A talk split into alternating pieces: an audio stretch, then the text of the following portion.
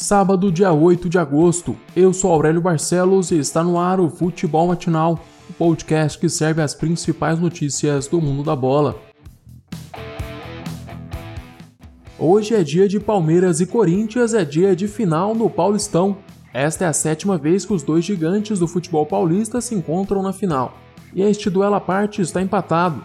Tanto o Corinthians quanto o Palmeiras já comemoraram o título em cima do rival em três oportunidades. Em 2018, o Timão venceu a última final entre os dois clubes. Os alvinegros também foram felizes em 99 e 95. Já o Verdão levantou o caneco em 1936, 74 e 93. O primeiro confronto da final ficou 0 a 0 e se o placar repetir ou os dois clubes empatarem, a decisão vai para os pênaltis. O Timão deve ir a campo com o mesmo time do jogo em Itaquera com Cássio no gol, Fagner, Gil, Danilo Avelar, Carlos Augusto na zaga, Gabriel, Ederson e Luan no meio de campo, mais avançado Ramiro pela direita, Matheus Vital pela esquerda e Jô como centroavante. Já o Verdão ainda tem esperança em contar com Felipe Melo para o jogo de hoje. Outra mudança que pode acontecer é o William entrar no lugar de Zé Rafael. Caso mantenha a escalação, os 11 iniciais do Palmeiras vão ser o Everton no gol, Marcos Rocha na lateral direita, Luan e Gomes no miolo de zaga e Vinha na lateral esquerda. No meio de campo, Patrick de Paula, Ramires e Gabriel Menino. E no ataque, Zé Rafael, Rony e Luiz Adriano.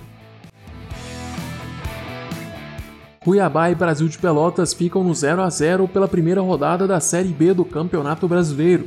No outro duelo da noite, Confiança e Paraná empataram por 2 a 2 no estádio Batistão. A equipe sergipana conseguiu empate aos 49 minutos do segundo tempo. Logo mais às 7 horas da noite, o Cruzeiro estreia na competição contra o Botafogo de São Paulo. A Raposa deve ir a campo com Fábio no gol, Raul Cáceres, Kaká, Léo e Giovanni na linha de zaga. No meio de campo, Jadson, Ariel Cabral, Stênio, Regis e Maurício.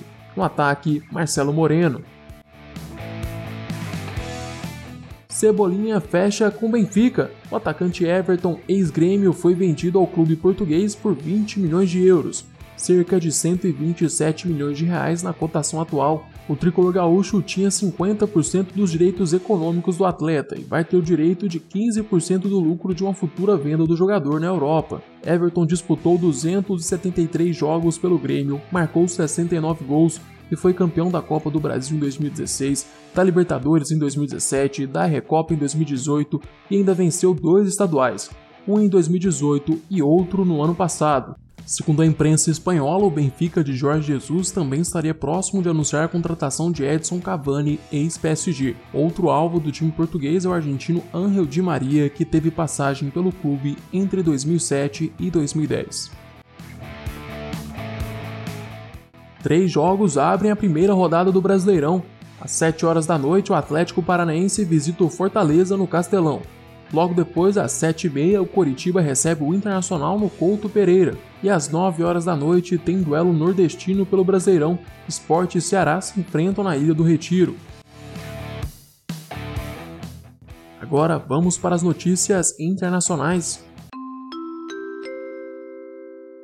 O Real Madrid está fora da Champions League. Os comandados de Zidane perderam para o Manchester City nos dois jogos das oitavas de final. Os Citizens venceram os dois duelos por 2 a 1 o cara das duas partidas foi o brasileiro Gabriel Jesus, que marcou nos dois confrontos e ainda deu uma assistência no jogo de ontem. O destaque negativo vai para Rafael Varane. O zagueiro francês falhou nos dois gols do Manchester City no segundo jogo. No primeiro lance, Varane dormiu na saída de bola e foi desarmado por Gabriel Jesus dentro da própria área. O brasileiro só teve o trabalho de rolar a bola para Sterling abrir o placar com 9 minutos de jogo. Já no segundo lance, Varane tentou recuar a bola para Courtois, mas acabou dando uma assistência para Gabriel Jesus.